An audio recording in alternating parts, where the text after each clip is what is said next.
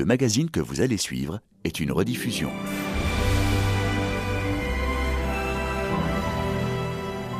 J'ai toujours voulu savoir ce que c'était exactement que le cinéma. Les films sont plus harmonieux que la vie, Alphonse. Il n'y a pas d'embouteillage dans les films, il n'y a pas de temps mort.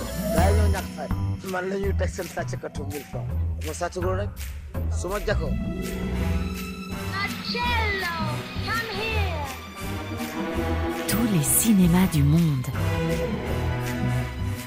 Elisabeth Lequeret.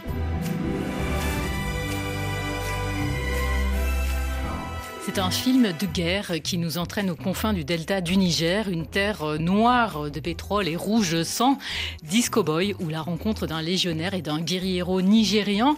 Un film tout en épure, mais qui nous donne beaucoup à voir, à entendre et à sentir. Un film splendide dans lequel rôdent les fantômes et l'esprit des morts.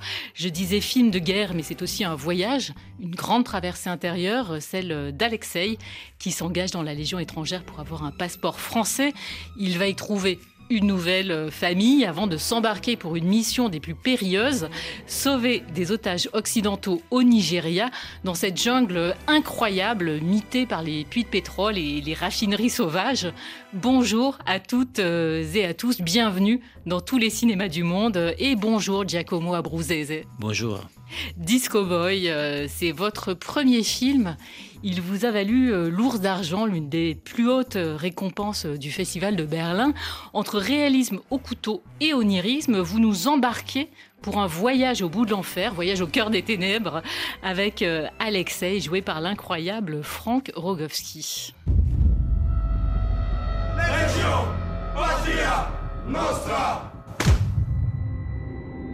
Vous êtes clandestin? Sans papier C'est pas un problème. Vous venez d'où Belarus, Yerlozna. Vous avez des proches Quelqu'un alerté en cas de souci Non.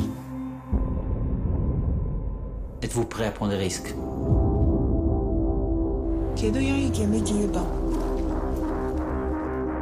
Наколки настоящие, ты дед Домовский.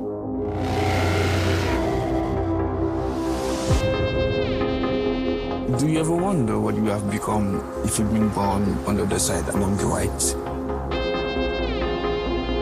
I'd be a dancer in a nightclub. Disco boy. Giacomo Abruzzese, la bande-annonce de votre film Disco Boy. Merci de m'avoir corrigé, c'est pas Franck, mais Franz Rogowski hein, qu'on entend. Et on entend aussi euh, ce sergent recruteur qui, qui, qui demande au personnage s'il est prêt à prendre des risques. Et j'adore la réponse que lui fait Alexei. C'est d'ailleurs ma voix, hein, c'est lui qui, qui fait effectivement la première, euh, le premier accueil au sein de la Légion de, de Franz Rogowski. Et oui, je, pour moi, c'était une, une réplique très importante. euh, voilà, qui, On peut la dire. qui a peur reste à la maison.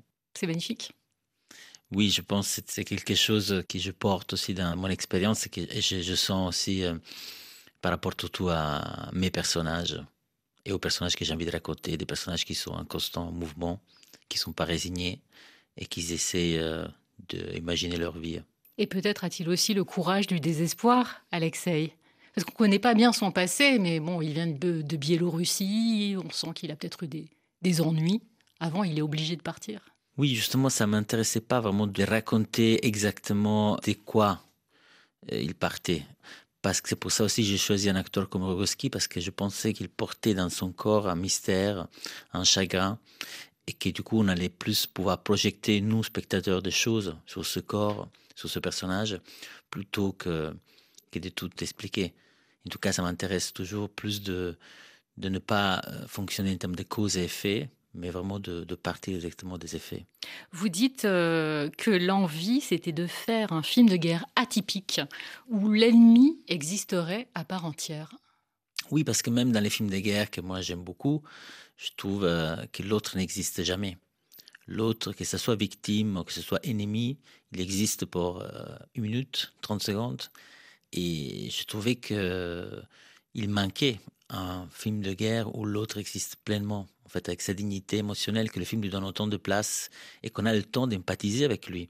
Et sans une, euh, une polarité du genre bon, méchant. Euh, je pense que mes personnages, et Alexei et Jomo, ils sont pas facilement catalogables. Alexis, c'est Donc quand le même un- biélorusse et le nigérian. Oui, et Alexis, c'est un, légionnaire, donc c'est presque un mercenaire, on pourrait dire. Que c'est aujourd'hui, c'est vraiment le niveau plus bas de, je pense, de, de la perception commune, peut-être juste un peu plus haut de- des pédophiles, quoi. Mais euh, Ah oui. non, mais je veux dire, en général, mercenaire, tu dis mercenaire, ça fait, ça fait tout de suite, ça amène l'imaginaire très, très dark, très négatif. Du coup, un personnage qui est un mercenaire et qui en réalité a sa sensibilité, comme le, le film le, le montre, c'est quelque chose de, je pense, de, d'assez singulier. Et la même chose, Jomo, euh, bah, Jomo, c'est un révolutionnaire, mais en même temps, on pourrait l'appeler un écoterroriste. La différence est. On est y subtile. reviendra, on en reparlera. Et ce que vous filmez entre les deux, euh, c'est presque une danse de mort. Ce qui revient aussi au point de départ de, de votre film, puisque c'était euh, Disco Boy vient d'une rencontre entre euh, voilà dans une boîte de nuit avec un danseur. Oui, euh, tout est né en fait d'une Ah. rencontre que j'avais eue euh, il y a plus de dix ans dans une boîte de nuit, d'ailleurs dans les Pouilles, au sud d'Italie, d'où je viens, avec un danseur euh, dans une boîte de nuit. Et ce danseur avait été soldat. Et ça m'avait énormément intrigué en fait que la même personne pouvait porter dans son corps ces deux déclinations apparemment si loin, si lointaines. Et en fait, euh, qui avait, j'ai commencé à, à découvrir plusieurs points de contact, comme un sens de la chorégraphie pour les deux, un sens de la discipline et une sorte de plaisir extrême pour l'effort. Euh, d'arriver à la fin de la journée. Oui, l'effort physique. Arriver à la fin de la journée épuisé. Je pense, et les danseurs, notamment des danses classiques, et les soldats, ils peuvent avoir ce, ce point commun, presque un besoin d'arriver à la fin de la journée épuisé. Et du coup, euh, ça m'intéressait effectivement de, de réunir ce corps de danseur avec le corps du soldat, qui avant peut-être n'était pas si loin dans l'histoire de l'homme, et aujourd'hui euh, le sont, mais encore pas totalement. Et le soldat que vous aviez rencontré euh, dans cette boîte de nuit, c'était un légionnaire ou pas? Non, c'était pas un légionnaire. Alors la Légion est venue comment? La Légion est venue euh, plusieurs choses, mais je me suis demandé quel corps militaire ça m'aurait intéressé filmer.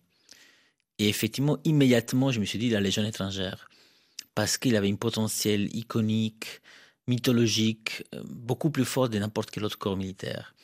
Et après, j'avais fait, euh, j'avais été invité en Biélorussie, en fait, à Minsk, par des dissidents euh, que j'avais rencontrés à Kiev quand j'ai projeté un court métrage il y a 11 ans, 12 ans. Ils avaient beaucoup aimé mon, court-métrage, Fireworks, et m'avaient invité à, à aller le présenter dans un circuit clandestin, justement, en Biélorussie. Ils avaient vraiment pas de moyens. Euh, ils m'ont dit, voilà, on va juste pouvoir payer ton voyage, mais tu vas dormir chez nous et tout ça. Et j'ai accepté, et j'ai passé ces deux semaines en Biélorussie, et j'ai rencontré, euh, d'ailleurs, c'était souvent une petite fille de 8 ans qui m'a emmené euh, par Minsk, euh, sous la neige. C'est très romanesque. Absolument, je pourrais faire un petit film sur ça aussi. Et c'est là justement que j'ai rencontré euh, pas mal de gens qui fantasmaient de rejoindre l'Europe par la Légion étrangère ou qui connaissaient des amis qui s'étaient embarqués dans ça ou qui étaient revenus. Enfin, c'était un sujet, quoi. Et en du- Biélorussie. En Biélorussie. Du coup, c'est pour ça aussi que j'ai eu l'idée justement que ce personnage vient de Biélorussie. Et vous vous êtes renseigné, euh, j'imagine, par d'autres moyens sur la Légion étrangère? Votre film est très réaliste. Est-ce que c'est un milieu facile euh, quand on est cinéaste euh, Est-ce que c'est facile de dire, voilà, je viens avec ma caméra et puis je, voilà, je prends des notes, je me renseigne, je me documente? À un moment, j'avais pensé de passer les sélections de la Légion. Après, je me suis dit, bon, peut-être c'est quand même un petit peu too much. Mais C'est vraiment, j'étais. C'est des épreuves physiques dures, dures? Non, mais je pense que c'est dur. Mais je pense qu'il y a pire. hein. Enfin, c'est juste les sélections. Vous vous sentiez d'attaque, en tout cas. Oui, mais je, je trouvais en fait que ça aurait été un peu hum, pas très honnête de faire une sélection à la Légion juste pour un intérêt en fait d'observateur. Et après, si jamais me prenait, euh, dire ah non, au revoir, je- c'était juste pour me renseigner sur vous. Je trouvais que c'était pas une, une bonne démarche. Et du coup, j'ai beaucoup traîné à Malmousque, une plage, euh, peut-être vous connaissez, à côté À de Marseille, Marseille, oui. où il y a beaucoup, beaucoup de légionnaires en fait qui vont là-bas parce qu'il y a un centre de vacances de, de- de légionnaires. Il y a un petit bar à côté. Et c'est comme ça en fait j'ai rencontré euh, pas mal de, de légionnaires. Et aussi, en fait, dans le coin, il y a même des légionnaires, disons, à la pré-retraite qui traînent. Et je me souvenais vraiment de ces corps, euh, des légionnaires qui sortaient euh, très baraqués, très forts, et qui en même temps, ils sortaient, parfois, il manquait un bout de jambe, quoi. Et c'était vraiment de, voir aussi qu'est-ce que c'est euh, être légionnaire et les énormes risques qui- qu'ils doivent courir euh, parfois pour avoir un papier. Avocat, PDG, soldat de l'armée rouge, fasciste, Clodo, Je me fous de qui vous étiez. Ici, chacun a sa chance. Vous avez quelques jours pour faire vos preuves. Avec vos muscles et vos cœurs. Bienvenue à la Légion étrangère.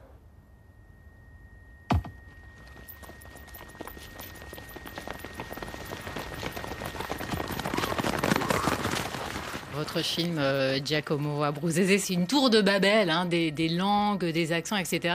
Et là, on entend la voix incroyable. Alors, c'est, j'allais dire un sergent, mais c'est un officier. Hein. Et comment vous l'avez euh, trouvé euh, Est-ce que c'est un professionnel? Comment vous l'avez dirigé dans cette scène? Oui, bah, c'est Léon Luchev. C'est pas ton jour aujourd'hui. C'est un des plus importants acteurs croates. Je le connais parce qu'il avait joué dans un film d'un ami réalisateur serbe qui s'appelle euh, The Load, La Charge, qui est à la quinzaine il y a quelques années. C'était le protagoniste de ce film, mais méconnaissable en fait, avec une grosse barbe, on le connaît à peine. C'est un film, il était assez mouette dans ce film. Et après, je l'avais aussi revu, euh, j'étais non, il était un jury dans un festival qui avait primé un documentaire que j'avais fait. Et on avait discuté à ce moment-là, euh, il m'avait beaucoup plu.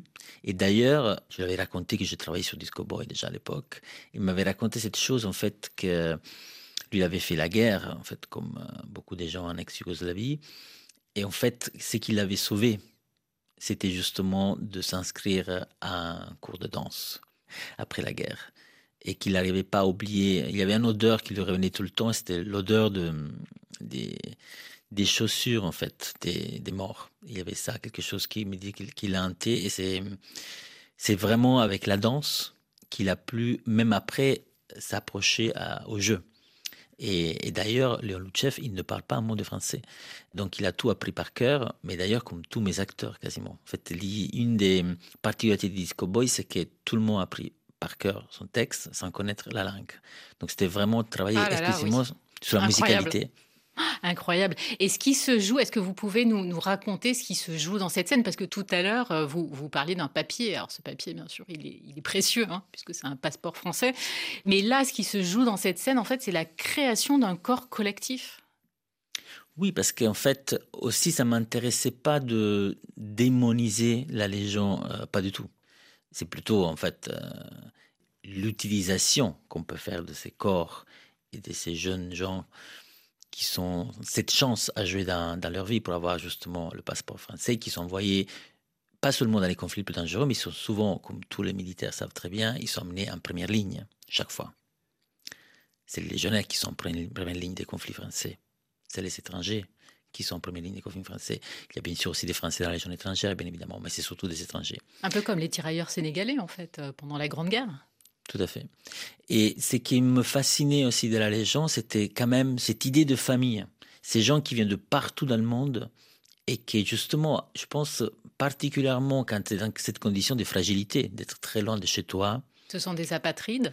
Totalement. Et du coup, de vraiment, je pense, tisser des liens extrêmement proches, bah, comme on fait, enfin, souvent, bien sûr, dans les corps militaires, en. Mais je pense, dans les légions, il y avait quelque chose, à mon avis, encore plus fort, de cette idée de famille qu'on choisit.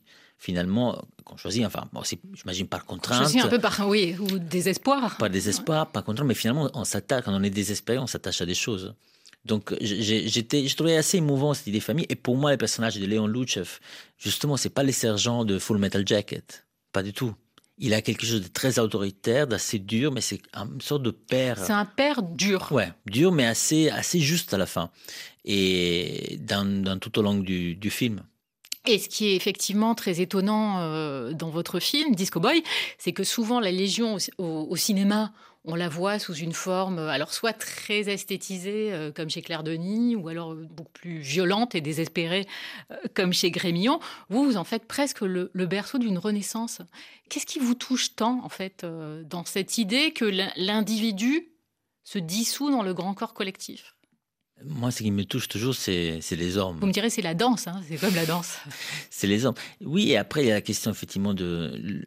Il y a un article qui est apparu sur le film qui m'avait assez touché parce que j'avais jamais pensé le film dans cette perspective-là, qui disait que Disco Boy, c'était un musical, la main armée. Parce qu'effectivement, les scènes, ils sont assez chorégraphiées. Il y a beaucoup de scènes qui sont très chorégraphiées dans le film. Il y a effectivement une présence importante de la musique. Donc, la danse, c'est aussi lié à un mouvement dans l'espace avec d'autres corps. Et c'est quelque chose aussi que les soldats connaissent très bien. On va en reparler, mais donc ce corps collectif va se retrouver euh, dans, dans le delta du Niger en mission pour récupérer euh, des otages. Est-ce que c'est possible? Est-ce que c'est réaliste? Bah, par Parce qu'on ne sait pas ça de la Légion. Bah, en fait, oui, c'est possible. Beaucoup moins probable au Nigeria, en fait. Au Nigeria, il y a moins d'interventions historiquement de la Légion étrangère, qu'on sache. Il y en a eu, mais sont très peu. Donc j'aurais pu choisir, si vous voulez, un territoire francophone ou situé. Mais ça m'intéressait pas déjà une, histoire de vraisemblance absolue, parce que c'est quand même du cinéma. Et ça m'intéressait plus, en fait, travailler sur des choses qui me hantent et qui m'intéressent. Et je savais que le delta du Niger, c'est un territoire qui m'intéressait beaucoup. Il y avait énormément de contradictions, où il y a une dévastation du territoire qui a peu d'égal. Et là, il y a des intérêts de partout. Hein. Il y a des intérêts des Italiens, des intérêts des Français. Donc, c'est assez international le niveau des intérêts. Et c'est totalement, par contre, vraisemblable que s'il y a effectivement dans des otages certains Français, qu'il y a un commando euh, qui intervient pour les libérer. Alors pourquoi vous vouliez euh, emmener votre héros euh, Alexei dans le delta du Niger? On en reparlera, Giacomo Abruzzese, après la pause musicale. C'est le choix de notre réalisatrice Apolline Verlon. Et on reste dans l'ambiance de Disco Boy avec Tiwa Savage et Aira Star. Je ne sais pas si vous les connaissez. Ce sont les deux reines de l'afrobeat nigérian. Stamina, stamina. You gon' need more stamina. Oh, you're at the moment now. Make I know say you cover me now. So many things I could do to you. If only you give me the permission to, give me the permission to show you the thing I carry. Now plug you say for you. Make I no lie on do. Make I no lie on damn me cause I'm so into you. So many things I can do to you. If only you give me the permission to, give me the permission to show you the thing I carry. Now you take my breath away. I'm a one question show fair for me. Live to fight another day. Live to fight another day. So anything I can do to you. If only you give me the permission to, give me the permission to show you the thing I carry.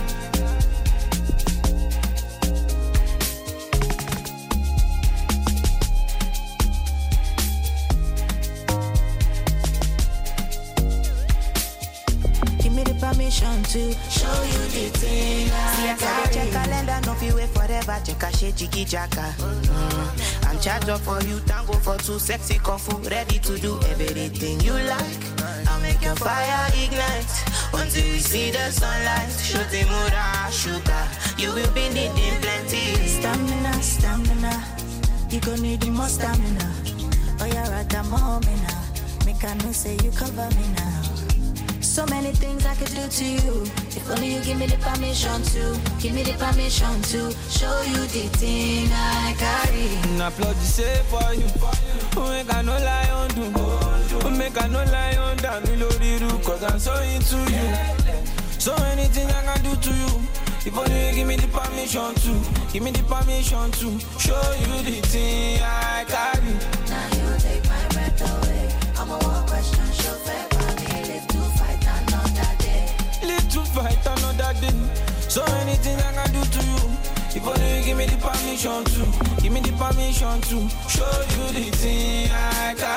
Vous êtes bien sûr RFI avec notre invité Giacomo Abruzzese et pour parler de, de Disco Boy. Alors on on parlait du delta euh, du Niger, évidemment. J'imagine que vous n'avez pas tourné Disco Boy euh, au Nigeria. Vous l'avez tourné euh, dans quelle région du monde?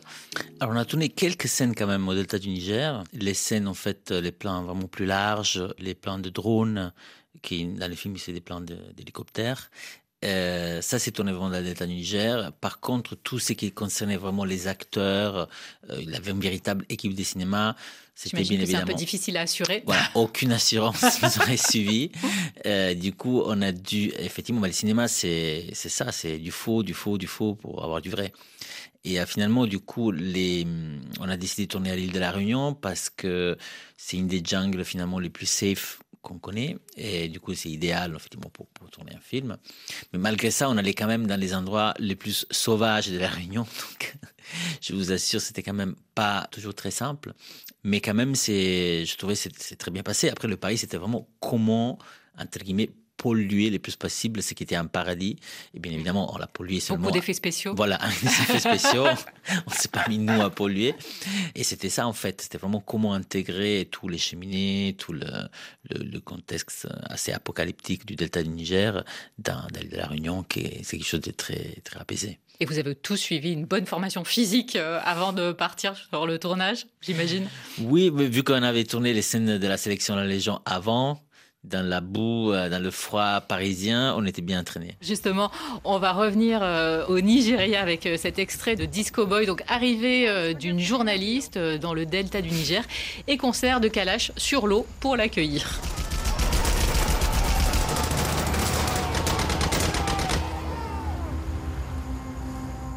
we are MEND, the movement for the emancipation of Niger Delta.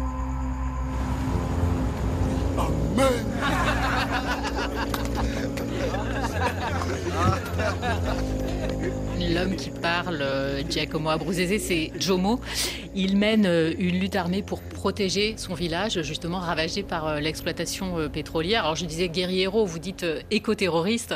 En tout cas, c'est quelque chose qui vous parle beaucoup. Oui, je me suis souvent intéressé à la lutte armée dans mes films. Et effectivement, ça m'intéresse d'explorer les lignes parfois subtiles entre révolutionnaire, résistant et terrorisme cette ligne est marquée souvent par les gagnantes et souvent est un peu plus floue euh, de ce que nous on aimerait que ça soit.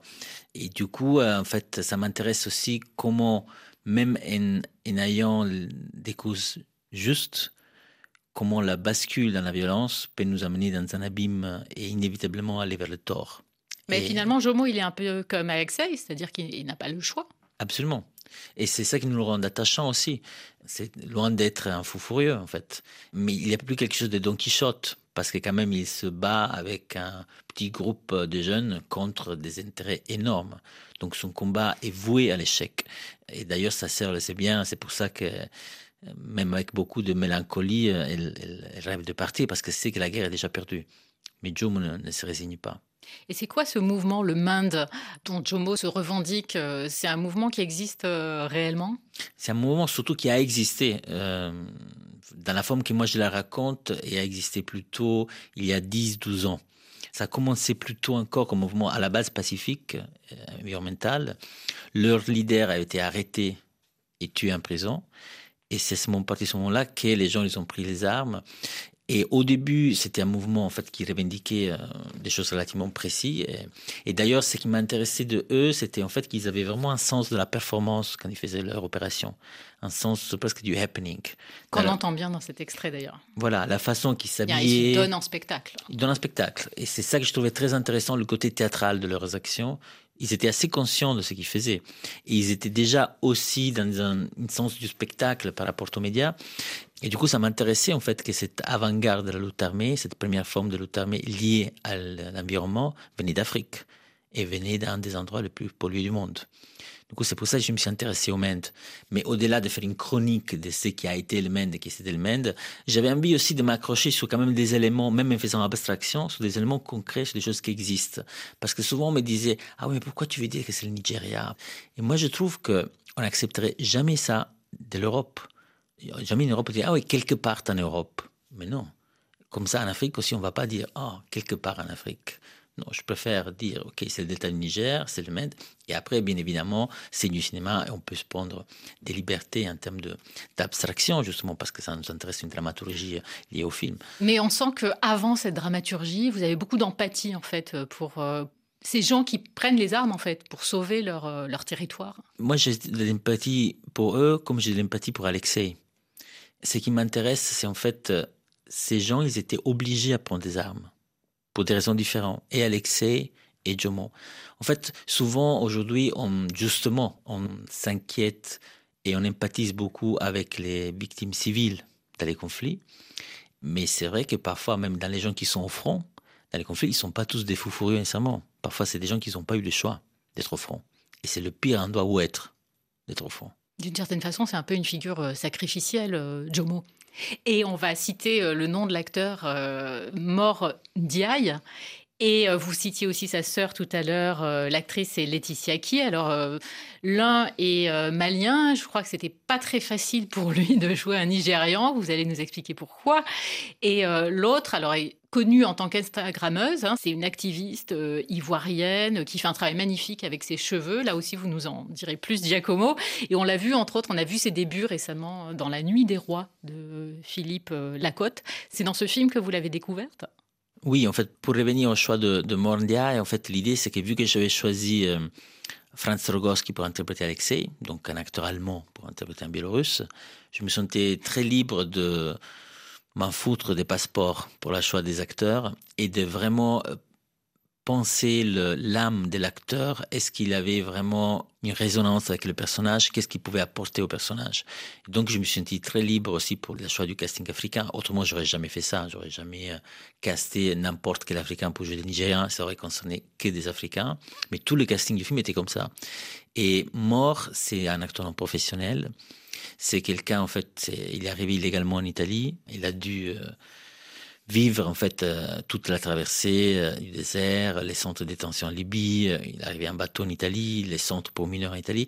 Et en fait, il avait participé à un documentaire que mes producteurs avaient produit, qu'ils avaient donné en fait des téléphones pour filmer leur vie à des jeunes qui étaient dans ce centre. Et j'avais vu ce documentaire et je trouvais que lui, il avait vraiment une sensibilité différente par rapport à tout le monde. Moi, je l'appelais le poète. Et du coup, j'ai voulu le rencontrer. Mort est très très jeune. Dans mon film, il avait 19 ans quand il a joué dans mon film. Et, mais ça m'a surpris son, sa, gravité, qui allait aussi avec une certaine légèreté. Et puis il a un charisme incroyable. Un grand charisme et en même temps des fissures, une fragilité. C'est vraiment ce que j'ai cherché de, aussi de, de faire un portrait des différents types de révolutionnaires. Et du coup, euh, au début, honnêtement, c'était plus pour lui faire faire un deuxième rôle. Euh, je voulais l'avoir dans le film, mais au fur et à mesure des castings, euh, il s'est imposé euh, vraiment, je pense, comme le Jomo que je cherchais, parce qu'on a vu quand même des, milliers de personnes ah oui. pour ce rôle. Mais oui, on a des milliers.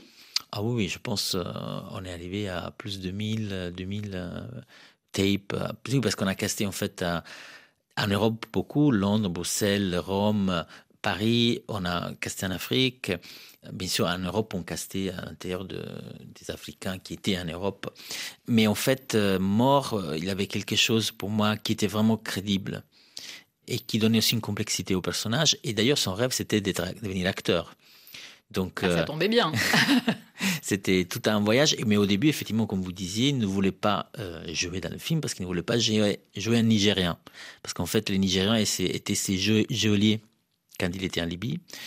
Et du coup, j'ai dû vraiment bien lui raconter le film, expliquer que voilà, c'est pas n'importe quel Nigérien qui allait jouer. Et une fois qu'il a compris le film, il a voulu, euh, voulu s'embarquer dedans. Et éco-terroriste, vous lui avez expliqué? Parce que ça doit parler à un Malien aussi. Euh. Vraiment, ce qui m'avait en fait beaucoup touché avec lui euh, dans, dans tout ce parcours, c'était en fait, il y a hum, une scène qui se passe en Afrique, c'est la scène du kidnapping, que je peux vous donner un petit secret de tournage. on n'a pas tourné en Afrique. on n'a pas tourné en Afrique, c'est tourné en France, personne ne le voit. Et je raconte ça pourquoi? Parce que du coup, nous, on a commencé en fait le film avec euh, quelques scènes justement d'Afrique qu'on a tourné en France. Et c'était des scènes assez compliquées, le kidnapping et tout ça, il fallait un charisme tout de suite. Donc imaginez, premier jour de tournage, un non professionnel, avec un parcours comme Mort, enfin c'est tout un pari. Et Mort, elle avait vraiment assuré d'une façon surprenante à partir du premier take. C'était assez incroyable. Après, quand on allait, prise. voilà, première prise, pardon. Après, quand on allait en Afrique pour tourner justement les scènes de la Réunion, les premiers deux jours de tournage, il était totalement méconnaissable. Il n'avait plus aucun charisme. Il semblait totalement perdu. Je ne le reconnaissais pas. Je ne comprenais pas qu'est-ce qui lui passait. Et en fait, c'est après que j'ai compris, c'est parce que c'était la première fois qu'il retourné en Afrique.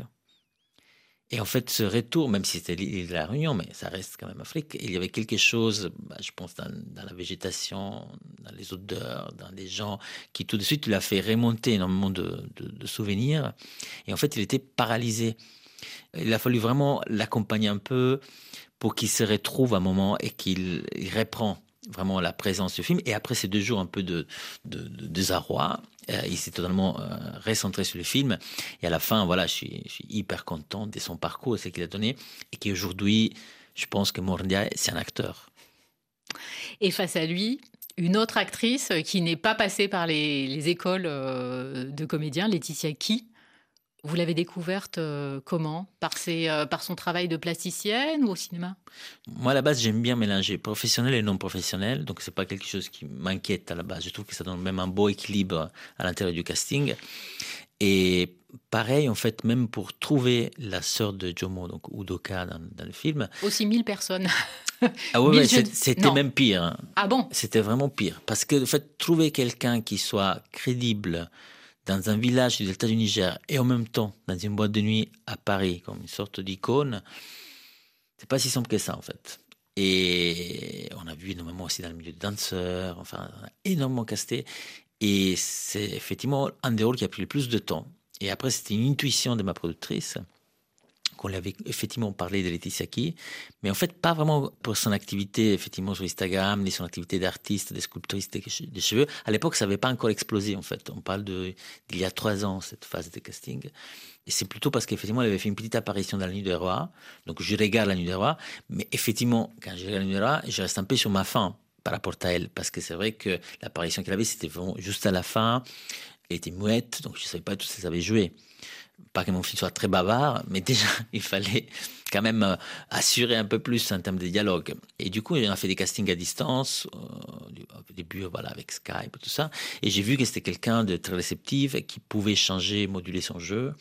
Et du coup, je l'ai invité euh, à Paris, et je l'ai croisé avec Franz Rogowski, avec Morandia, et pour voir, effectivement, c'est très important pour moi, une fois que je sens que quelqu'un pourrait être très juste pour le rôle, et bien évidemment le croiser avec les autres acteurs, parce qu'il faut qu'il y ait une constellation qui marche, pas quelque chose qui marche en soi-même. Et là, quand j'ai vu les trois ensemble, je savais que j'avais trouvé enfin mon triangle. À quel moment on sait que ça marche? C'est un truc qu'on le sait tout de suite. En fait, quand ça marche, tu le sais. C'est immédiat. Je sais pas comment expliquer. C'est comme quand tu es amoureux, je pense. Et le quatrième euh, personnage du film, si je puis dire, hein, c'est la BO euh, incroyable euh, de Disco Boy signée euh, Vitalik. On l'écoute.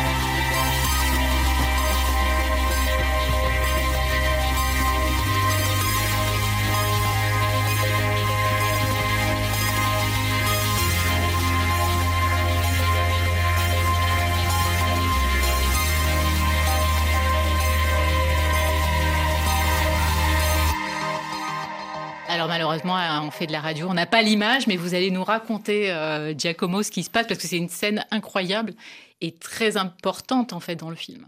Oui, c'est une scène de trance. C'est une trance qui à un moment devient une danse des, des deux frères de Jomo et Udoka, frères et sœurs. Et en fait, euh, pour cette danse, j'ai travaillé avec un chorégraphe nigérien, Kudus. J'avais vu un spectacle de lui au Centre Pompidou et ça m'avait vraiment marqué, comme même si, voilà, moi, en tant qu'Italien, qui habite en France depuis 12 ans, mais quand même italien, et lui nigérien, donc des, des profils si longtemps, finalement, on travaillait sur les mêmes choses, en fait. On travaillait, euh, en tout cas, sur le retour des fantômes, sur la réincarnation, sur une structure de, de spirale. Et aussi, on avait une approche similaire dans le sens, les deux, on, on cherchait quelque chose d'archétypal, et parfois presque primitif, pour la contaminer avec euh, le contemporain. Du coup, immédiatement, voilà, c'est comme quand tu trouves le bon acteur, immédiatement j'ai senti que c'était lui qu'il fallait euh, qu'il soit le chorégraphe du film, au-delà du fait qu'il soit nigérien. Après, c'était encore mieux qu'il soit un nigérien, comme ça, ça m'évitait de d'avoir des figures juste comme j'avais des consultants par exemple pour les langues, des consultants pour des choses précises, mais le fait d'avoir un véritable artiste avec moi nigérien sur lequel je pouvais dialoguer en termes de costumes, c'était beaucoup plus libre parce qu'il y avait aussi une liberté de costumes et de chorégraphie. Tout à fait, et des chorégraphies. Et par exemple pour la chorégraphie, moi justement je lui avais demandé, il cherchait quelque chose qui pouvait connecter avec justement, qui avait des mots qui connectaient le sol avec le ciel et un rapport aux ancêtres. Et à un moment, je voulais aussi, voilà, qu'on commençait par une transe et qu'après ça allait ouvrir vers une danse et que dans cette danse, à un moment, il y avait une sorte de révolution, littéralement, en qu'on tournait effectivement autour d'un centre et qu'il y avait cette espèce de mouvement presque soufi, en fait, vers la fin. Parce que l'idée, c'était pas de faire une danse trop connotée géographiquement. L'idée, c'était vraiment de faire une danse universelle, une danse qui aurait pu se passer effectivement sur le delta du Niger et dans une boîte de nuit à Paris. Et justement, vous parliez de, transmutation tout à l'heure, euh, Giacomo Abruzzese. En fait, euh, c'est la musique qui va relier euh, ces, deux, corps qui sont censés au départ ne, jamais se rencontrer, c'est-à-dire le Biélorusse Alexei et le, Nigérian Jomo. Et peu à peu, ce n'est plus que la musique, mais c'est un voyage euh, complètement euh, sensoriel.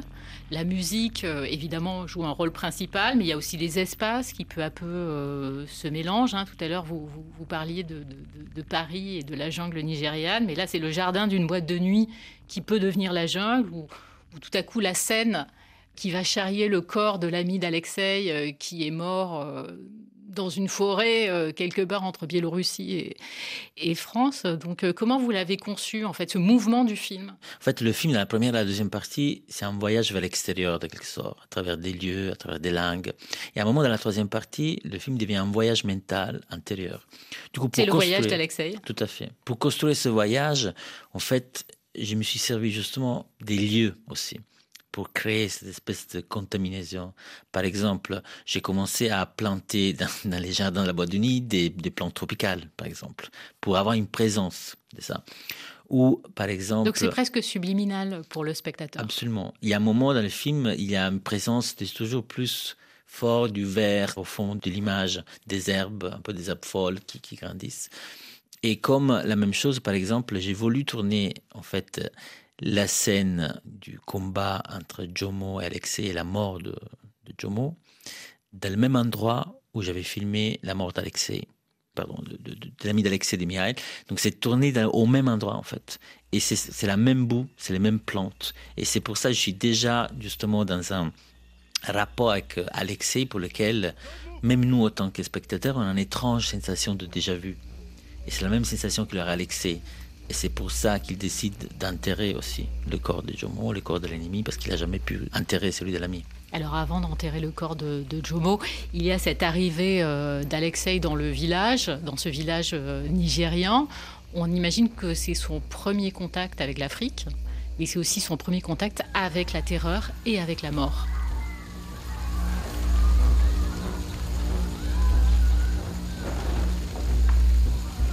Ici indice, opération Delta. On est devant un village en feu. Il y a femmes et enfants. On demande l'autorisation de prester secours. Alpha 10, négatif, on fonctionne la mission. Je répète, il y a des femmes et des enfants. Négatif, Alpha 10, priorité aux otages français.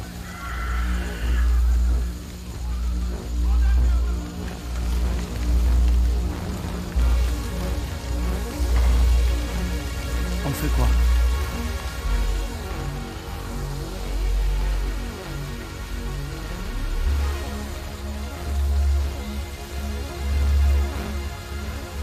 De continuer la mission et libérer les otages.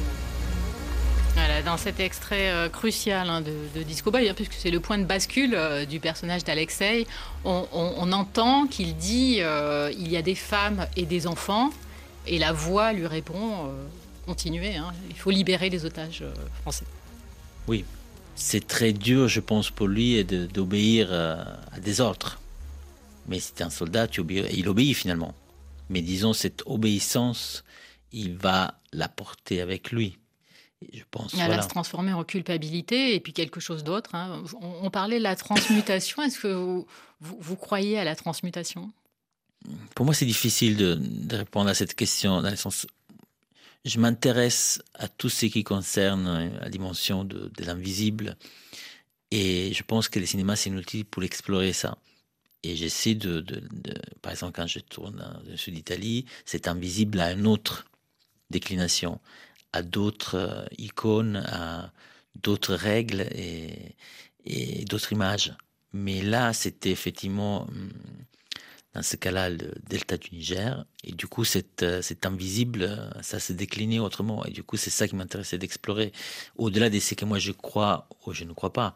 En général, je crois qu'il y a quelque chose qui est plus grand de nous et que parfois on ne peut pas toucher, on peut pas toujours connaître et comprendre entièrement quelque chose qui nous dépasse. Ça, je crois à ça. Après, des comment tout ça, ça peut se décliner dans nos vies, ça, je sais pas. Mais moi, j'étais très impressionnée quand j'ai quand j'ai lu que vous aviez, par exemple, mixé la respiration euh, d'Alexei et celle de Jomo. C'est un peu de la magie noire, ça, quand même. Oui, parce que je pense que parfois au niveau subliminal, il y a des choses qui qu'on ressentit. Et par exemple, c'était la même chose. Il y a plein de, à un moment du film, des ultrasons euh, qui justement connectent la scène, par exemple la, la mort, la disparition de l'ami d'Alexei Mikhail, avec justement l'enterrement de Jomo. Donc il n'y a pas seulement le même décor, il y a même des étranges ultrasons qui sont à peine perceptibles, qui connectent les deux scènes. Et moi, je suis persuadé qu'il les connecte d'ailleurs davantage, ces ultrasons, et mon monteur son d'ailleurs avec, avec moi. Et là, c'était la même chose. En fait, c'était le pari, c'était, c'est pour ça qu'on a travaillé autant au son dans ce film, et c'est pour ça que c'est important de le voir en salle, parce que vraiment, ce type d'expérience qui propose le film, c'est une expérience vraiment pour la salle, parce que même dans les meilleures conditions du monde à la maison, on n'aura jamais le son euh, qui était pensé, qui accompagne justement ce voyage intérieur. Et dans ce cas-là, effectivement, j'ai voulu, au moment que les rêves d'Alexis et de Jomo se croisaient, que même leur souffle, leur respiration devenaient unis. Du coup, effectivement, j'ai pris une partie de respiration d'Alexei avec une partie de respiration de Jomo qui était différent, et j'ai créé une nouvelle respiration des deux ensemble qui accompagne à un moment cette, cette, promenade dans la jungle. Et ce qui est très beau aussi, c'est tout le système euh, plus généralement hein, d'écho et de résonance euh, que vous construisez. Par exemple, euh, Alexei qui va passer sur le pont euh, Alexandre III à Paris et qui va voir cette espèce de monstre marin qui lui rappelle euh, certainement la mort, euh, la, noyade de, son meilleur ami. Et puis, euh, c'est peut-être subliminal aussi, mais ces masques euh, blanc et rouge, hein, des supporters de, de, foot de la première scène qu'on va retrouver dans le village nigérian de Jomo. Vous êtes une spectatrice, spectatrice très attentive, c'est bien. Et Merci. effectivement, oui, c'est ça. En fait, euh, il y a plein d'échos dans les deux mondes, euh, des courts-circuits dans le film. Et en fait, il y a une espèce de, de trou noir au centre du film autour desquels se développe cette structure spirale, la spirale du film. Et ce trou noir, c'est la scène, l'affrontement entre Jomo et Alexei, qui d'ailleurs voilà, est tourné en caméra thermique, et que de quelque sorte, il envoie... Et on ne sait plus qui est le noir, qui est le blanc. Oui, tout à fait. Et en fait, c'est que moi, pour moi, c'était important, c'est ne pas filmer cette scène d'affrontement d'une façon frontale. Déjà parce que je pense aujourd'hui, on a une telle euh, prolifération de violence, je pense, dans les images, l'hyperréalisme de la violence, et qui du coup, bien sûr, je ne pouvais pas faire totalement abstraction de la violence, du coup, mais la violence dans le film, on la sent, dans cette scène-là, mais elle est confinée au son. Et à l'image, déjà nous amène ailleurs. Déjà, ça va vers autre chose. Et je voulais qu'avec cette scène, par exemple, déjà, il y a une contamination entre les deux corps, et que de quelque sorte, ce combat, c'était déjà une sorte de danse une danse euh, de mort. Giacomo Abruzzese, euh, Disco Boy, c'est votre premier long métrage. Et vous me disiez tout à l'heure euh, que vous avez mis dix ans à le monter? Oui, à le monter financièrement. Parce que moi, j'avais fait déjà beaucoup de courts-métrages, des documentaires. Disons, pour un premier long métrage, c'était un film très cher. Et même quand on a trouvé au bout des dix ans 3 millions et demi, que c'est un très bon budget pour un premier film, je vous assure que j'arrivais pas à trouver un directeur de production ni un premier assistant en France qui voulait faire mon film. Tout le monde disait que c'était impossible, qu'il fallait au moins un million de plus, au moins dix jours de plus de tournage. Donc finalement, ce film, on l'a fait en 32 jours. Et pour les gens qui 32 jours, voilà. alors il faut le dire aux auditeurs, c'est très très très peu. voilà, pour les gens qui connaissent un peu les tournages, ils savent qu'en 32 jours, tu tournes un film séjour cuisine normalement. en tout cas, pas un film en trois pays avec euh, des scènes assez complexes, des chorégraphies. Et, et du coup, effectivement, c'était un challenge qui nous, nous laissait très peu de marge d'erreur en fait. Mais je savais que c'était l'unique façon pour faire mon film. Et à un moment, je savais que, enfin, à un moment, tu fais des abstractions, tu fais des compromis, mais à un moment, c'était ça le film. Je pouvais pas, par exemple, couper toute la partie africaine. Enfin, à un moment, le film était celui-là. Donc, il fallait le défendre. Et après, il fallait, avec bah, les jours que j'avais, on allait faire avec ça. Donc, c'était honnêtement horrible. Le tournage, c'était le pire tournage de ma vie. Euh, j'ai perdu 7 kilos. Euh, Condition Légion étrangère. Tout à fait. 7 kilos que j'ai récupéré au montage, donc ça va. Mais c'était effectivement vraiment dur, je pense, pour tout le monde. Et étrangement, le plus dur, c'était vraiment le tournage à France, à Paris. Pourquoi? Je pense parce que c'était objectivement parmi les scènes plus difficiles, déjà. Et il faisait froid et on était dans, dans, la, dans la, boue. Enfin, il y avait, il y avait des, des conditions objectivement difficiles.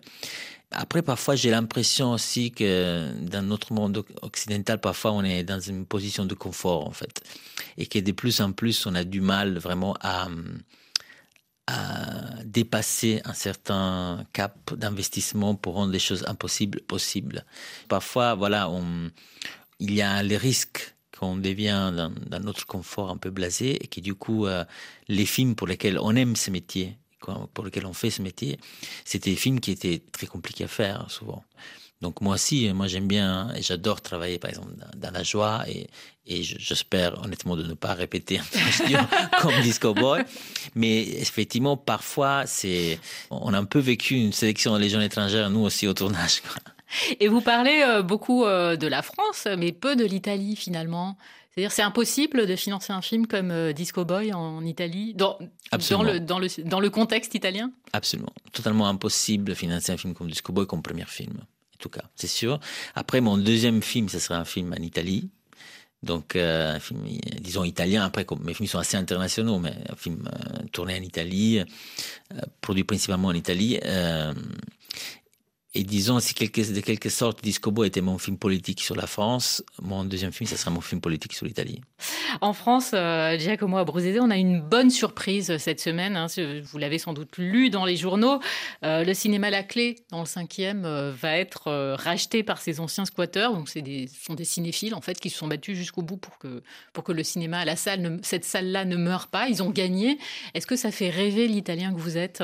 Absolument. Moi, d'ailleurs, j'ai envie euh, d'ouvrir un cinéma dans ma ville, à Toronto. Je pense que c'est très important que nous, les hommes du cinéma, on s'engage pour que le cinéma puisse encore exister dans des salles et qu'il puisse avoir une programmation véritablement pour des films, euh, des cinémas d'auteur. On termine euh, cette émission en beauté avec ce titre euh, de Fela, euh, Water No Get Enemy. Vous voyez, on, on reste dans la logique de, de, Disco Boy. Merci beaucoup, Giacomo Abruzzese. Merci à vous. Disco Boy, votre film, votre premier long métrage sort en salle mercredi prochain. Tous les cinémas du monde, c'est fini. Au micro, Elisabeth Lequéré, à la réalisation, Apolline Verlon. Rendez-vous la semaine prochaine et d'ici là, bon cinéma à tous.